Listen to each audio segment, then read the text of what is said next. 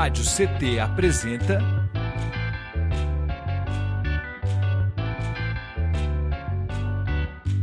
Cindy CT na Cultura, com Meire de Origem.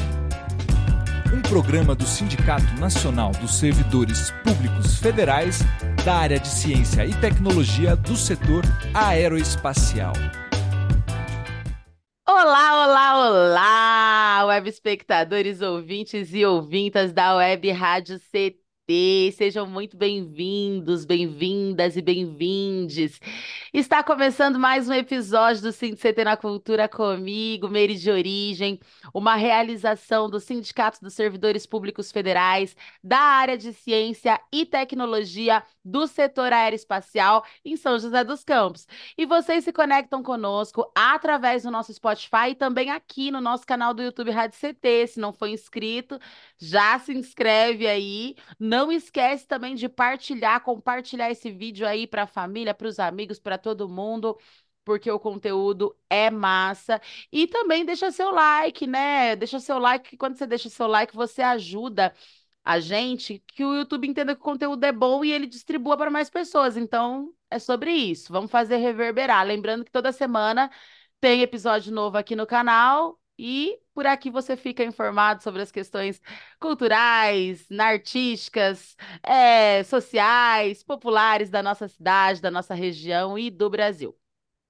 Bom, dito isso, gente, no episódio de hoje eu converso com ela, que é conselheira tutelar de São José dos Campos, formada em serviço social, é pós-graduada em acessibilidade, diversidade e inclusão, membro do, do é, membro consultiva da Comissão da Diversidade Sexual e Gênero da OAB. Lucila Vieira, ufa, agora deu certo! Seja muito bem-vinda! Obrigada, obrigada pelo convite. É muito bom, né, é fazer essa partilha, essa troca. Muito, muito bacana, muito bacana. Deu certo, né? Enfim, deu certo. Estamos muito felizes, assim, tenho certeza que falo por mim, falo por uma série de outras pessoas que estavam pedindo esse episódio também, essa uhum. troca, né? E, e também pela nossa equipe aqui, né? Enfim, que sempre se empenha bastante para fazer com que esse programa chegue ar, no ar, né? Enfim, da melhor maneira possível.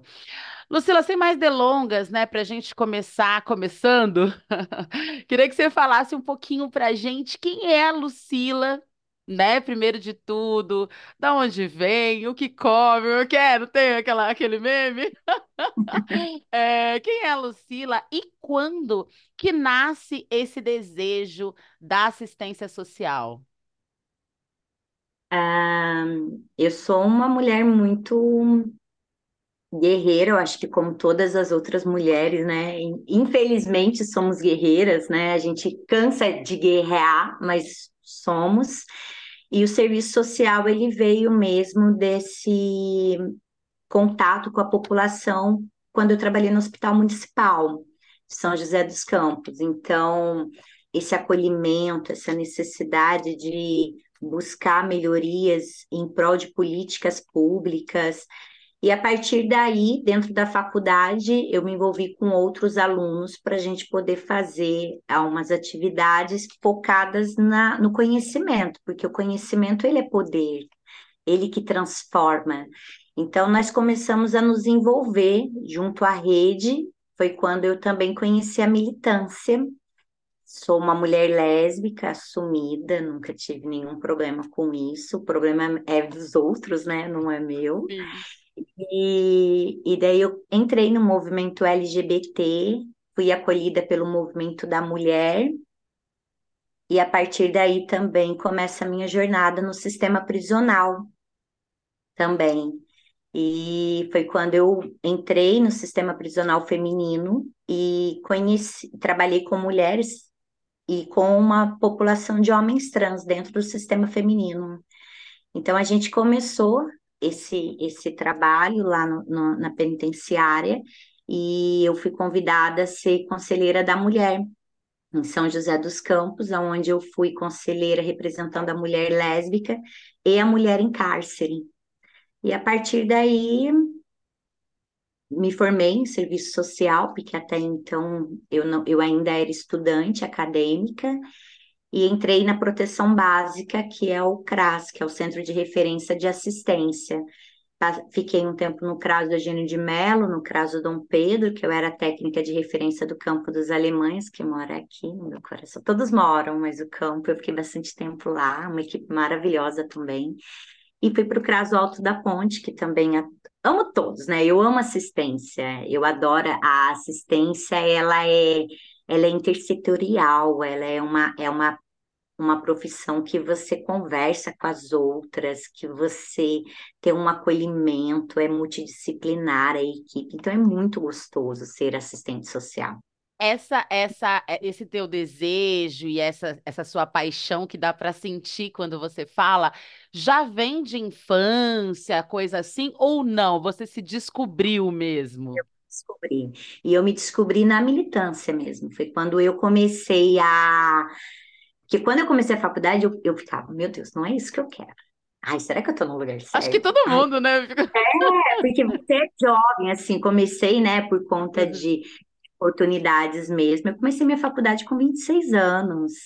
Então, eu comecei porque eu queria muito fazer uma faculdade, mas foi, a, foi esse, esse contato com os movimentos sociais que me trouxeram um estupim, assim, você falou, opa, é isso, não é assistencialismo, isso não, não, não é isso, esse não é o papel do serviço social, né? É política pública, é envolvimento, é você é, estar ali com a classe trabalhadora. Ele surgiu disso, né? O serviço social, os fundamentos dele surgiu disso, da luta e da caridade. Então você você tem é, que trazer essas rupturas, porque existe uma, é, uma história do serviço social. Incrível. Então, eu fui descobrindo mesmo, e daí na proteção básica foi quando eu me, me encontrei, né? É, trabalhar com famílias, porque a assistência ela é dividida em vários vários setores. Então, nós temos assistência da educação, da, da, do, da assistência social, nós temos da saúde, nós temos do privativo, né, do privado, nós temos do terceiro setor. Então tem muitas muitas repartições, mas todas têm um código de ética e um objetivo, uma diretriz para seguir. Então eu fui me descobrindo mesmo e foi a partir disso com, com toda essa trajetória que ainda é pequenininha, né? A gente tem muito ainda que aprender. Eu fui conhecendo pessoas maravilhosas, você foi uma delas, que nós nos conhecemos no sistema prisional, né? Sim. Eu lembro, eu falo que é muito engraçado, assim, porque eu tinha, eu não conhecia o hip hop, não conhecia é, o rap, né?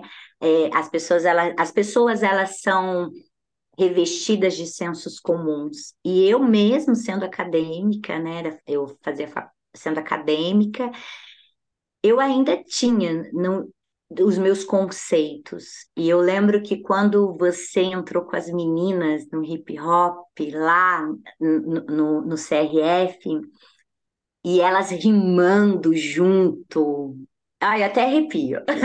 Foi incrível, é. Sempre... Foi lindo, foi lindo. E eu vi aquilo ali, e foi aonde eu olhei e falei, nossa, né? Eu falei, que, que loucura, você tem que entender o mundo do outro, né? Porque você pode até ter a, a, o conhecimento, a teoria, mas quando você vive algo, você, você se desfaz de estigmas, né? Exatamente. É, é o famoso calçar o sapato, a sandália da coleguinha, né? É, é sobre isso, se colocar né, na pele do. É, e foi muito, foi muito bacana, foi uma experiência muito. Trabalhar, eu amo o sistema prisional, né? É uma área assim que a gente precisa trabalhar muito, avançar muito, é, ter um outro olhar, um olhar de ressocialização verdadeiro, não de punição. É, e tem muitas coisas que precisam mudar, né? Que não cabe aqui, mas tem muitas coisas que a gente precisa mudar. Mas é, é eu conheci muitas pessoas nessa trajetória, e nessa caminhada foi quando eu comecei a ter um, um olhar para as crianças e adolescentes. Porque não tem como você olhar uma criança e adolescente sem olhar o que está em volta dela. Não, não existe.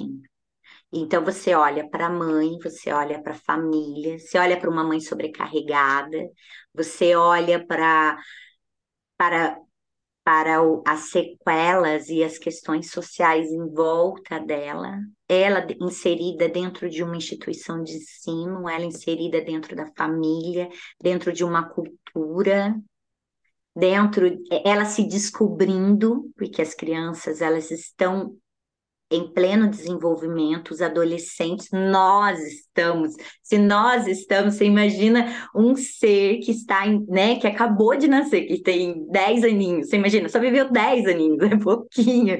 Então, é, eles estão num processo de desconstrução, de, de descobrimento, não é nem desconstrução, nós estamos em desconstrução. É, eles, eles estão em descobrimento. Eles estão numa fase de se descobrir, e a gente está falando de aprendi, a, a, aprendizado de corpo, de amigos, de. Não posso nem falar profissionalizante, vamos falar por conta a partir dos 16 anos, né? Porque quando chega aos 16 anos fica um boom, né? Eu, a galera quer sair da escola, eu quero trabalhar, eu preciso trabalhar, porque a própria sociedade cobra isso quando você tem 18 anos. E aí, você vai ser o quê? E aí, você vai fazer o quê quando você fizer 18 anos? Então, assim, é muita cobrança. Então, aí comecei a ter um outro olhar e foi onde surgiu esse, esse desejo em, em ser conselheira tutelar, conhecer o mundo de cá, né? E contribuir também é, junto com o colegiado, as experiências que eu tive, né? E eu acredito que isso, isso vai agregar bem nas famílias que eu acompanhar, né? Os casos que vierem, faz muita diferença.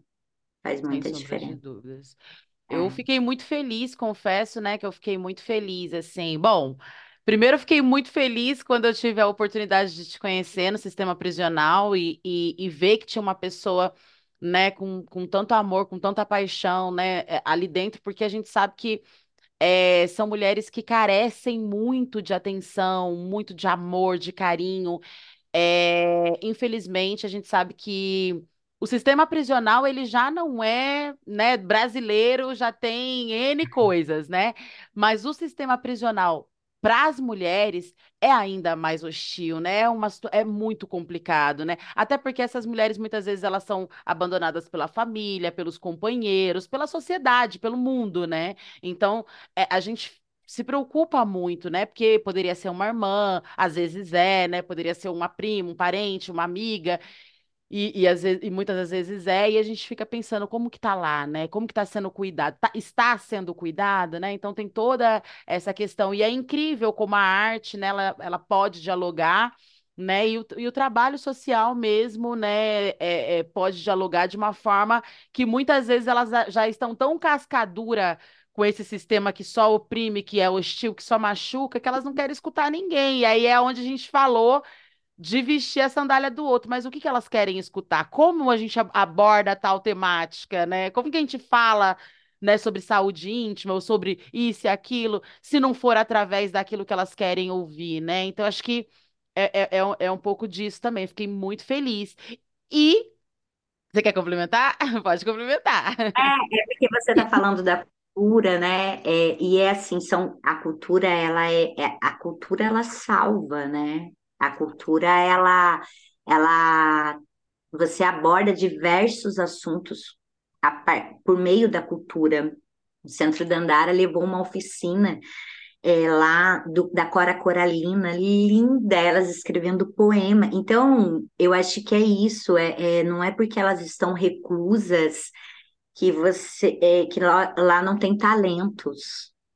Lá eh, precisam ser mulheres que não tiveram oportunidades, que precisam ser lapidadas, né, é, no seu empoderamento mesmo. E esse olhar de que o sistema prisional feminino ele é totalmente diferente do masculino é real, porque eu entrei no sistema feminino a partir de um projeto chamado Musari, porque eu era estagiária na KF, que acompanhava as condicionalidades dos egressos e famílias no período de semiaberto. E daí foi com esse olhar que eu trabalhava na KF, que eu fazia esse acompanhamento, que eu apresentei para a SAP, que é o Sistema Administrativo Penitenciário, um projeto voltado somente para mulheres, porque até no momento que elas vinham, elas não vinham elas, elas vinham com os filhos, muitas vezes acolhidos em abrigos, é, é, com vínculos fragilizados e rompidos, porque já ficou reclusa muito tempo, ou nem muito tempo, mas muito distante. E que a mãe não conseguia, a, a própria avó materna precisou cuidar dos filhos então não conseguia visitar, não tinha condições de enviar o jumbo, né? Que é um, é um kit que se envia, porque ela, o, o dinheiro delas tinha que ser custeado para os filhos, ao contrário dos homens, que eles vinham, eles. É, é muito diferente, é. é muito desproporcional. É. E isso, e assim, se aqui fora é assim, você, lá dentro é cem Outra vezes realidade. pior. Cem vezes pior. Nem se fala.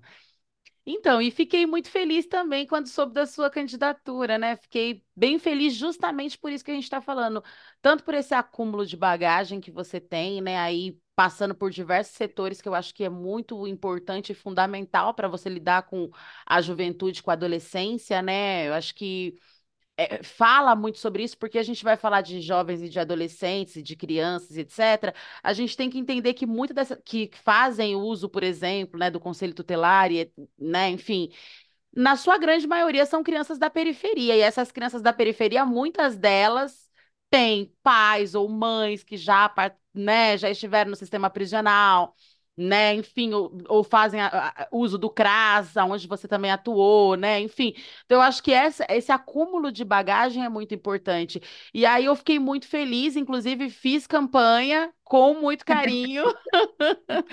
e eu acho que é uma coisa bacana para a gente falar para quem, para os nossos web espectadores né? Porque é, é, analisar mesmo esse currículo desse candidato, né? Queria que você falasse um pouco de como foi esse processo da campanha em si, né? E a importância das pessoas votarem com consciência, né? Não, ai, fulano de tal, né? Não, né? Com consciência, entendendo que esse, esse agente, né, esse assistente, ele vai estar tá representando, né, essa criança, ele vai estar tá ali, né, é, é, é, meio que sendo esse, esse elo, né, da, da, da criança, do, do, do adolescente, do, do jovem, com o poder público, com uma série de demandas, né? Então, que são importantes, é o futuro, né? A gente está falando do futuro, do nosso, inclusive, né? Fala um pouco desse processo para gente.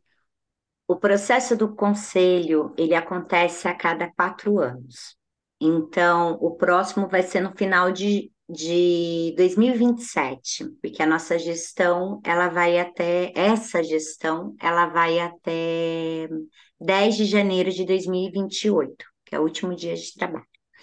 Então, no final de novembro de 2027, no meio, mais ou menos, normalmente no meio, se, com, se é, é lançado pelo CMDCA, que é o Conselho Municipal de Direito da Criança e Adolescente, um edital para poder iniciar o processo. Existe uma prova que você precisa atingir uma pontuação máxima, e daí tudo vem a partir do, do edital. E a partir dessa prova, se você seguir, pra, se você conseguir entrar numa quantidade, acho que são 30 candidatos, esse ano foram 30 candidatos. Então, os 30 candidatos que tiverem a maior pontuação, eles entram para a segunda fase, que é a eleição, que as pessoas precisam votar. E eu, esse ano houve três provas, teve algumas questões né, de algumas empresas contratadas, que houve algumas irregularidades, então nós, foi exaustivo, foi bem exaustivo. É, fiquei estudando desde abril, né, para fazer a prova em setembro, então assim, foi bem exaustivo, mas é, conseguimos. Foi bem mais exaustiva a eleição, né? O processo de campanha, as pessoas elas deputaram um pouco essa as bandeiras, as minorias, de, é, foi muito, foi muito cruel, na verdade, o que aconteceu comigo, assim, né? A campanha, eu, eu, não, eu não tive que me preocupar só em fazer a campanha para mostrar que eu era uma boa candidata, mas justamente para mostrar que eu não era uma candidata ruim, que eu não era uma candidata que. para me defender das falácias, né? Eu acho que isso foi. E foram pessoas muito.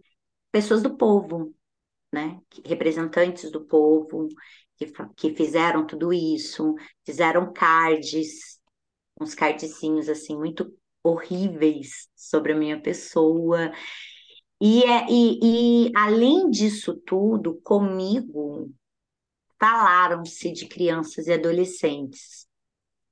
E eu acho que isso foi o mais cruel, porque nós estávamos falando de uma eleição para proteger as nossas crianças e adolescentes.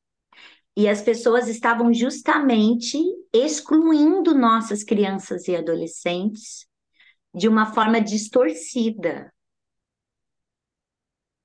Então, assim, não cabia ali é, você excluir, você não respeitar o que uma criança ou um adolescente se apresenta na sua frente.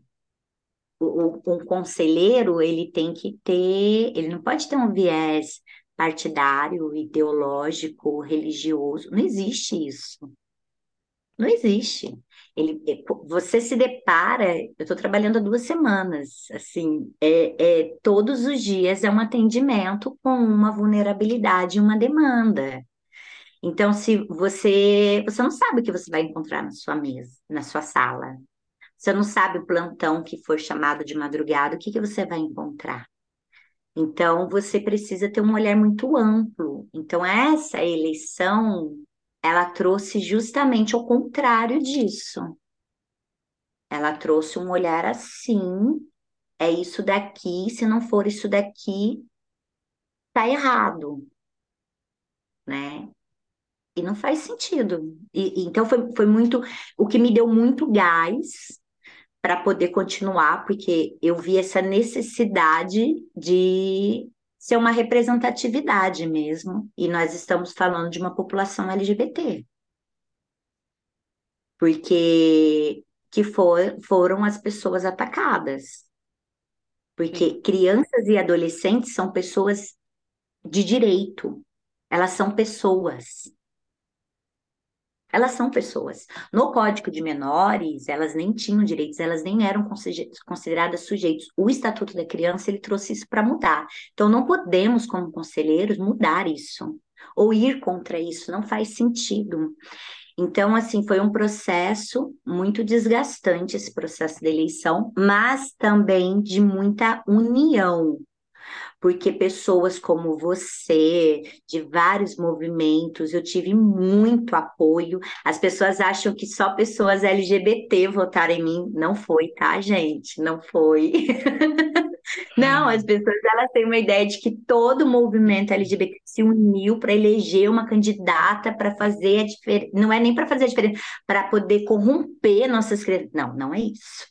É o pensamento, é, é o pensamento de uma galera pensamento chulo, né? Não sei nem a palavra. É. Mas uma coisa que me, que me ocorreu, Lucila, queria que você falasse disso também, é que esse. Eu não sei se foi a minha percepção, mas ou se teve uma, uma quantidade maior de pessoas disputando, mas também de pessoas envolvidas é, nesse processo dessa construção uhum. mesmo, de lá votar, de fazer campanha, né? De de, de, de, de, se envolver mesmo, assim, porque eu digo por mim, esse foi o primeiro ano, assim, eu falo isso muito triste, porque eu tenho certeza, né, eu deveria ter me envolvido muito antes, mas eu acho que essa tomada de consciência, é, ele veio nesse, nesse último ano, né, 2023, nessa última eleição. E eu vi isso acontecer com várias, várias pessoas do meu, do meu convívio, assim, da minha rede, assim, também, se envolvendo pela primeira vez, ou estando com mais afinco. O que, que você sentiu nesse sentido? Não, isso com certeza. E não foi só em São José dos Campos, isso foi em âmbito nacional. Nacional. Nacional, né? É, houve uma e isso foi muito bom, né? Nossa, foi bom demais, porque trouxe uma visibilidade maior para o Conselho Tutelar, trouxe uma visibilidade da importância das pessoas se articularem, se envolverem para poder eleger candidatos que acreditam que, que, que são os ideais ali para proteger as crianças e adolescentes. Isso é muito importante. Acredito que daqui quatro anos teremos mais pessoas envolvidas. E é importante que as pessoas elas, elas se envolvam nesse, nessa eleição. É muito importante. As pessoas acreditam que as únicas eleições importantes são as municipais, presidente, prefeito, vereador. Não, existem muito mais, mais é, eleições que, as, que a população precisa se envolver. E não é nem só do Conselho Tutelar, nós temos vários conselhos no município, vários, aonde a população ela, ela participa, porque ela participa, ela exige também. Ela também, é, ela também tem um, um papel de exigir e fiscalizar, de questionar algumas questões. Existe um lugar específico para você poder ver a atuação do conselheiro, porque as pessoas elas acreditam que não vão precisar do conselho. Só quem agride uma criança, não, não é. Esse não é, não é o papel de, do conselho, né? Só proteger as crianças que são agredidas. Não, o, papel, o, o conselheiro ele tem um papel muito mais amplo dentro do município e teve teve com certeza um movimento muito grande, uma visibilidade muito grande e foi muito bom. E eu espero que continue, continue assim. Eu espero mesmo. Eu também. Até porque também a gente dá uma, uma, mexida nas estruturas, né? Acho que é muito importante isso também. Até porque muitas pessoas vieram conversar comigo, eu cheguei a reportar isso para você, de pessoas que nem sabiam que, que tinha eleição de conselho para conselho, para conselheiro tutelar. Muitas pessoas. Então, eu acho que assim, como que estava acontecendo isso nos outros anos? Quem estava ocupando essas cadeiras? Não digo só em São José, mas por todo o território nacional, né? Quem são as pessoas que estão cuidando dos no... das nossas crianças, dos nossos adolescentes, né? Porque é meio que esse papel, né? Sim. Meio não, totalmente esse papel. Total. Eu acho que é, é, é, eu fiquei muito feliz, vi com olhos positivos, por um lado, por outro lado, a gente também viu muita gente se envolvendo de uma forma muito pejorativa, no sentido de, de querer meio que é, é, é modificar ali, sei lá, enfim, né? a ideia central do que é, né, do que a, a, a é, do que, que um conselheiro tem que fazer da atribuição, e é inclusive isso que eu, que eu quero que você me fale um pouco agora também, mas antes eu só quero dar um recadinho para vocês que estão aí do outro lado da telinha, lembrar vocês que vocês conectam conosco pelo nosso canal do YouTube Rádio CT, se você não for inscrito, já se inscreve aí, deixa seu like para ajudar a gente, para o YouTube, né, entender que o conteúdo é maneiro, distribui ele para mais pessoas, porque a gente sempre traz pautas necessárias e a gente faz esse trabalho com muito carinho, com muito amor e com muita dedicação, certo? Contamos com vocês. E também queria pedir para vocês conectarem conosco através das nossas redes sociais e também se conectarem com as redes sociais da nossa convidada de hoje, essa maravilhosa Lucila. A produção está colocando no rodapé, está deixando o link na descrição, não tem erro. Não conseguiu tomar nota aqui, acabando, é só ir lá na descrição, clicar no linkzinho e já ficar conectado com ela. Até para vocês terem um pouco de ideia. Eu sei que o trabalho é muito árduo, acho que eu nem sei como que vai funcionando, é, é, né? É, é como que consegue conciliar tantas coisas mas com certeza vocês conseguem ficar mais por dentro aí da agenda, enfim, né, de, de como vem sendo executado esse trabalho, né? Que aí também é uma coisa que eu quero muito que a Lucila fale para a gente agora, tanto das atribuições e como que nós, sociedade civil, podemos fiscalizar essas atribuições, porque às vezes, talvez por a gente não ter se envolvido tanto em anos anteriores, passa uma ideia de que, pô, mas e aí, cadê o, o, o serviço social? Cadê o, os conselheiros tutelares, né? A gente sabe que São José é um município muito grande, né, com bastante habitantes, né? A gente tem uma parcela muito grande de, de criança. e adolescente, até porque nós temos muitas periferias em São José dos Campos. É, e às vezes a gente vê, às vezes não, direto, a gente vê uma série de situações, de demandas que chega pra gente e a gente fica, cara, mas e aí, né? Então, como é que a gente faz para poder é, é, se envolver e saber, né, fiscalizar? E fala um pouco das atribuições para que também a gente não coloque mais peso, mais responsabilidade do que já tem o conselheiro uma conselheira. Vamos lá. O conselheiro, ele é guiado pelo Estatuto da Criança e Adolescente.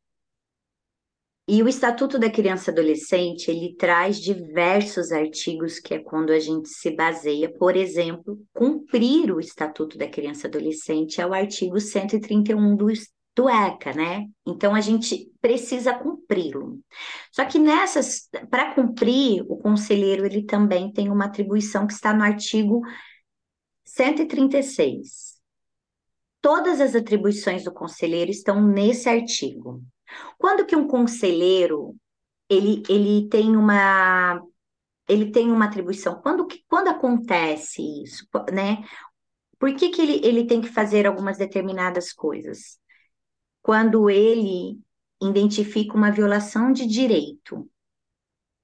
Essa violação de direito, ela está no artigo 98, que ela pode ocorrer pelo Estado, pela sociedade, pelos pais, pela própria conduta. Então, no artigo 98, ele traz as viola... ele traz a quem viola esse direito. No artigo 101, eu estou falando do artigo que quem tiver curiosidade pode entrar lá no ECA depois para ler, porque é, é, é, é, muito importante. E no artigo 101 traz as medidas de proteção que você aplica em uma determinada situação. E no artigo 129, as medidas aplicadas aos pais e responsáveis. Então, quando eu tenho uma denúncia, quando nós recebemos uma denúncia ou um atendimento de porta aberta, porque o conselho está de portas abertas para a população, nós fazemos essa escuta dessa família, identificamos a violação de direito e aplicamos uma medida de proteção. O que, que, uma, o que, que o conselheiro, qual é a atribuição do conselheiro? Fazer encaminhamento para a rede, requisitar serviços, fazer acolhimento de crianças em situação de urgência. Esse encaminhamento para redes, por exemplo, é, o, que redes são essas? Da saúde, da assistência, Tudo da que educação. é necessário para o bem viver daquela criança, daquele adolescente. Tá, escola, né, tudo, uhum, tá, Ele faz os encaminhamentos e ele também requisita, requisita serviços os serviços. Por exemplo, eu, eu vou fazer um, um, plantão, um atendimento, e naquela situação eu preciso que a, a assistência esteja presente. O CREAS, por exemplo, que é, trabalha com a proteção especial, ou a segurança pública. Então, eu preciso. Então, nós requisitamos esses serviços. E a lei em Riborel, que é uma lei né, de 2021, ela traz toda, ela traz mudanças nas atribuições dos conselheiros, voltado para a questão de violência. Então, existem algumas atribuições na questão preventiva, podendo, às vezes, solicitar o afastamento do agressor, do, do, suposto agressor de casa, só que isso em conjunto, né? Porque é, trouxemos uma atribuição, mas também precisamos do jurídico, da polícia. Algumas leis mudaram aqui, mas não mudaram ali, então ainda é um processo de construção. Então, nós fazemos essa atribuição. Numa linguagem mais clara, quais são os direitos violados de uma criança? Direito à alimentação, à educação, à saúde, integridade física, todos os direitos eles estão no artigo 4 do ECA. Lá fala exatamente quais são os, os direitos da criança. E daí é onde entra o olhar do conselheiro diante daquela violação de direito. Então, se eu tenho uma e daí eu, eu tenho é direito de uma criança ser vacinada, é direito à saúde. Se ela não está vacinada, nós precisamos identificar qual é o agente violador. É o Estado, porque não tem vacina? Ou é a, ou é a responsável que não vacina essa criança? Aí você aplica uma medida protetiva, que é o quê? Você requisita um serviço da saúde para poder acompanhar essa família. Você Mesma faz... coisa com a escola também, né? Eu vejo muito isso aqui na, na onde eu moro, assim, às vezes de, de ter interferência, né? De, de, de, de né? precisar dessa, dessas medidas, né? De assistência social, assistência é social é por falta de, né? Enfim, da, da criança estar tá indo para a escola, etc. É, porque daí tem a evasão. E, e, assim, o ECA, ele traz também quais são os deveres, por exemplo, da saúde, da educação, em que momento que a educação, que a escola aciona o conselho tutelar? Ele aciona. Quem aciona, ele... então, é a escola. Não, todo mundo aciona. Qualquer um pode acionar. Bom saber. Todo mundo aciona, é. Aí, mundo. gente, ó. É, todo, todo mundo. Como que a gente aciona? Vocês podem, olha, se tiver, é dever, é, é nosso dever. No artigo 4 ele ainda diz que é dever da sociedade, da família, do Estado, proteger uma criança e adolescente. Então, é dever fazer denúncia. Então, se você tem uma criança que você suspeita que está sofrendo violação de direito, ou a violação de direito também é negligência, tá? Faça uma denúncia no Disque 100. Faça uma denúncia. Disque 100, gente, já tomem nota aí. Por que que esse telefone não é tão divulgado quanto outros, por exemplo, né? Porque eu acho que é tão necessário, né, a gente saber disso. Quantas é... pessoas, quantas crianças que vivem violência doméstica, por exemplo, né? E às vezes a gente não sabe o, o que fazer, né? Tem, ele é um canal de denúncias do direitos humanos. Então, você pode denunciar situações de criança e adolescente, idoso, pessoa com deficiência, população LGBT, injúria racial, mulher. Aí nós temos o Disque 180. Sim. É, às vezes você pode ligar para a polícia, a polícia também, dependendo da situação, aciona o conselho. Dá para fazer uma denúncia no 53, é, no 56 da prefeitura? Dá, Dá, não tem problema. Mas às vezes a denúncia ela vem muito sem muita informação para gente. Hum. O ideal, então, é o 100, o Disque 100. Não todas, não, é, mas todas, todas, todas. Tudo o importante é denunciar. É, isso, o importante é denunciar. Tá. Porque aquela criança, ela precisa, aquela criança e o adolescente, porque quando a gente fala de criança, as pessoas pensam assim, nossa, bebezinho. Não, gente, criança é até 12 anos incompletos. Então você olha um menino de uma, um menino de 11 anos, que é um baita de um menino, ah, já sabe se virar. Não, não sabe né? Ainda é uma criança. E então, adolescente assim, até 18 incompleto. Incompletos. Que fique então, claro, é... porque a gente se bagunça tudo, né? Jovem, adolescente, o que, que é jovem, o que, que é adolescente. É, até 18 anos, antes de completar 18 anos, faça a denúncia, porque às vezes a gente olha um, um menino de 17, uma garota de 17, que já tem uma vida plena e que você começa a olhar ela como uma mulher adulta. Só que, e, e, as, e, muitas vezes a denúncia nem chegou, a gente nem sabe o que aconteceu com essa família, essa família nem foi trabalhada ao longo do tempo, e chega numa proporção que fica muito difícil de você é, trabalhar, né? Por exemplo, uma das atribuições do conselheiro também é fazer representações no Ministério Público. Então, por, se você tem uma uma genitora que você acompanha, vou falar de genitora, mas é o responsável em geral, tá? Ah. Mas uma genitora que ela já foi orientada quanto aos deveres dela, ela já teve uma medida aplicada e ela não cumpriu, ela é representada no Ministério Público, ela vai resolver com a justiça. E isso, no artigo 249, traz uma multa de 200, de 3 a 20 salários mínimos, podendo ser, do, em situações de reincidência, dobrar.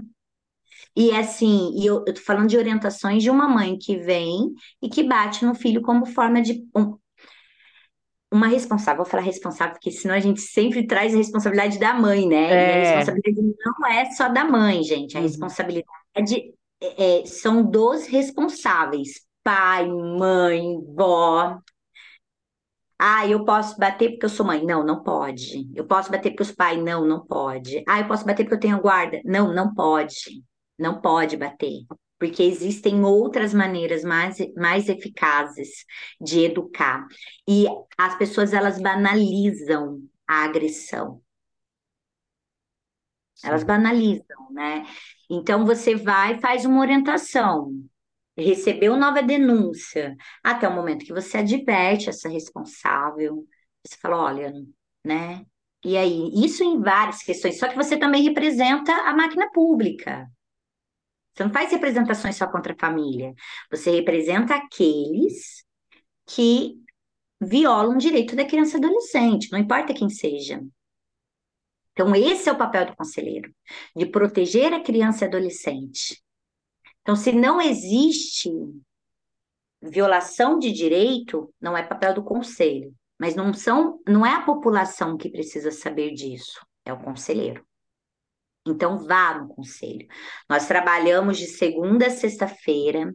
Na segunda-feira, nós temos atendimentos, reuniões, atendimento com a rede, porque existe uma rede de proteção, existe um sistema de garantia, não é só o conselho. Existe várias pessoas envolvidas. É uma família, uma criança e adolescente inserida em várias secretarias, em vários equipamentos para poder garantir a proteção dela, porque ninguém faz isso sozinho. Não, não existe, né? Não tem como. o então, colegiado hoje está com quantos conselheiros? Nós somos em 15. Para uma demanda temos... São José. É. Boa sorte. É.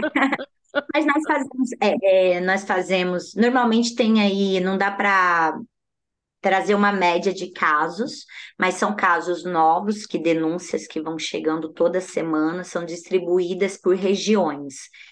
E os casos que vão retornando, né, dos, das requisições dos serviços mesmo que a gente solicita, por exemplo. Então, é, é, é são casos o tempo todo, mas que você precisa avaliar. Por exemplo, uma, uma, uma, uma denúncia de violência sexual, você vai dar prioridade. Você vai dar prioridade, simples assim. Então, por isso que as informações elas precisam vir muito claras nas denúncias. Porque chega lá e fala, ah, é uma a mãe larga sozinha, pronto né? E eu falo, e, e eu realmente quero me, me, desculpar novamente por falar mãe o tempo todo, mas a maioria das mães são as chefes de família, porque o abandono paterno é muito grande. Então, eu fico muito nisso. E quando não é a mãe, é a avó, né? Com certeza. e a avó materna. É. Nós temos bastante avó paterna também, viu? Tem? Temos bastante. Ah, Mas é, mas assim, é Não bom. deveria, é... né? Porque quem deveria cuidar são os responsáveis, deveria. né? Mas enfim. Então nós funcionamos, nós somos em três conselhos, região leste, sul e centro. O centro atende a região norte também. Hum. O centro atende a, a região oeste também, se eu não me engano. Então toda aquela parte ali é do centro. E nós, nós na sexta-feira, nós fazemos atendimento com a rede, mas isso não impede que se chegar alguém lá, a gente vai atender, jamais isso vai acontecer. Mas de segunda a quinta-feira, nós temos atendimentos de demanda espontânea, de é, tanto no período da manhã quanto no período da tarde, das 8 até às 16. Por que até às 16, Lucila, se até às 17 fica aberto? Porque se chegar um atendimento às 17, eu vou sair 9 horas da noite. É. Então, chegando né, às 16, já corre o risco de não sair. Então, a gente tem os atendimentos, nós enviamos notificações às famílias dos casos recebidos, então sempre tem normalmente um ou dois conselheiros para poder atender nos, nas demandas espontâneas e as agendas que eles têm também. Isso durante o dia. Aí, durante o dia também, uma vez por semana, uma vez por dia, tem um plantonista que atende a demanda da, da região. Então, se tiver alguma situação que o plantonista precisa sair do conselho, tem uma escala que ele vai atender essa demanda. E à noite, porque o conselho, para quem não sabe, é 24 horas. Olha, pra então, até porque não tem hora, né, para acontecer. Não, tem hora. Então, ele é 24 horas. E daí, à noite, uma vez por dia também, de segunda a sexta-feira, existe uma escala, daí é uma escala do colegiado todo, porque à noite nós atendemos as demandas do município. É um conselheiro para atender as demandas do município. Se existir uma sobrecarga, ah, aconteceu muito, porque é sobreaviso, você fica em casa que é a madrugada toda, né? E daí, se atender, ah, aconteceu cinco, existe as suplências. Daí você, o titular vai chamando os outros, e final de semana é um plantão de 48 horas. É sobre isso. É, Vamos trabalhar. Mas é importante as pessoas saberem dessa escala de trabalho, Sim porque é importante elas saberem que sempre vai ter. Então, se precisar de uma situação do conselheiro, liguem para 153, que é da Guarda Municipal. 153, é Guarda Municipal. CSI, né? CSI, 153. E daí eles têm os telefones dos plantonistas, porque a região leste tem um, plan... um telefone, a, a, sul tem. Então, eles têm as escalas dos nossos plantões. E eles ligam, nós fazemos as orientações e aplicamos as medidas e nós vamos até o local se for necessário. Então, nós temos 15 conselheiros, hoje eu sou do Conselho Leste, estou ainda conhecendo o território, né? É o Conselho Sul também tá. Tem, a gente teve muitas mudanças dos conselhos. A região leste mudou todos os conselhos, o centro também, ele está com três conselheiros já que eram da, da última gestão, mas eram da leste, foram todos para o centro. Então, é muito importante que a população conheça os conselheiros do seu território. Muito importante mesmo. Que incrível, que aula, Lucila. Meu, eu tô aqui. Na verdade, eu acho que eu poderia ficar com você aqui muito mais tempo, né? É, porque são muitas coisas a serem ditas, né? Quero, inclusive, deixar o programa de portas abertas para você retornar, sei lá, daqui um tempo, né? Porque você está aí, né, nesse, é, iniciando a sua jornada nesse, nessa nova fase, né? Nesse novo ciclo enquanto conselheira. Mas com certeza, daqui, sei lá, uns seis meses, você volta e fala pra gente: olha, agora já posso falar disso, disso, disso, tem mais isso, isso, isso isso, tô louca, não é. tô louca. Mas, então, olha, Lucila, fala um pouco antes de encerrar das suas expectativas, assim, 2024 começando. As minhas expectativas são as melhores mesmo, né? É, desde durante toda a minha campanha, um, a ideia era realmente essa: trabalhar em conjunto, fortalecer a rede, porque eu venho da rede. Eu venho da rede, eu venho da Secretaria de Apoio Social Cidadão, né? Eu venho do terceiro setor, então é muito importante esse envolvimento e esse, essa aproximação do conselho com a população, com a rede, esse trabalho em equipe, que já acontecia, mas que agora a gente precisa trabalhar mais e trazer debates é, de temas até então ignorados, não esquecidos, é só ignorados mesmo. Então, acredito que é importante a gente ter esses debates é, e preencher, é, trazer essas, esses conteúdos, essas provocações, possamos dizer, é, dentro da rede de proteção, dentro do sistema de garantias. E que as famílias se sintam acolhidas por nós, que as famílias mudem o nosso o olhar de que o conselho é um bicho-papão, que as pessoas falam muito, vou chamar o conselheiro para você, vou chamar, fala, não, mas a gente é, a gente está ali para proteger, né? A gente está ali para proteger. Então, acho que é esse olhar mesmo. E, e, e, assim, também trazer essa responsabilização, né? Essa, essa reflexão com os adolescentes e tal, essa união com as secretarias. A gente tem aí a segurança pública, que a gente também, nós, nós conselheiros, nós temos, nós fazemos parte de várias comissões, grupos de trabalho, representados por todos nós. Nós somos um colegiado que nós estamos nos conhecendo e nós estamos nos fortalecendo, e o respeito ele é primordial, tanto de fora quanto por dentro, né? Assim, para dentro, porque senão não existe um, um, trabalho. Então, as minhas expectativas, elas são boas, mas sempre com vocês, porque a gente precisa, né? A gente precisa, vou lá, na... eu fui numa batalha é, na caneta e no batom. Ai, amei, hum. amei, foi maravilhoso. Aquelas adolescentes, tinha Dandara, vou ter que Sim, falar da Dandara. Dandara, Lil Viking, várias adolescentes incríveis. Várias, várias. É que eu só vi a rima da Dandara, porque depois eu tive que ir embora. E, assim, um espaço que as pessoas, elas têm muito preconceito e, assim, é muito gostoso de você ir, de você divulgar. E é isso, e é sobre isso, você respeita respeitar o adolescente dentro do que ele gosta, dentro do que ele quer. Isso está no Estatuto da Criança né, e Adolescente, o respeito, a liberdade de decisão, poder de fala, e é isso. Ai, que incrível, Lucila. Desejo muita força para você aí. Eu sei que você é uma mulher guerreira, né? Como você já abriu aqui os trabalhos falando, infelizmente ou felizmente, né? Porque como você bem trouxe, é. né? A gente tem hora que a guerreira cansa, né? Mas, mas assim, te desejar muita força, muita saúde mental, porque a gente sabe que são N coisas que atravessam também, né? É, é, é, essa, essa ação, né, que precisa ser feita aí com muito êxito mesmo, porque a gente está falando do futuro, futuro das crianças, dos adolescentes e nosso, né? Porque prepassa por eles, né? Não tem como. E aí é isso, assim, deixar o programa de portas abertas também, desejar aí também um bom mandato para todos os outros conselheiros também, conselheiras que foram eleitos, né, eleitas pela, pela população joseense e que a população joseense que elegeu essas pessoas verifiquem, né? Façam o seu papel mesmo de sociedade civil, que é fiscalizar, olhar como está sendo feito o trabalho e se preparem, porque quatro anos passa muito rápido, aliás, já nem é quatro mais, né? Passa muito rápido e daqui a pouquinho tem eleição novamente, e é sobre isso, né? Vamos escolher pessoas com consciência para cuidar das nossas crianças, dos nossos adolescentes, para cuidar dessa nossa terra, dessa, dessa, dessa nossa São José, enfim, da gente, né? Lu, muito obrigada. Fica à vontade para fazer considerações finais se quiser.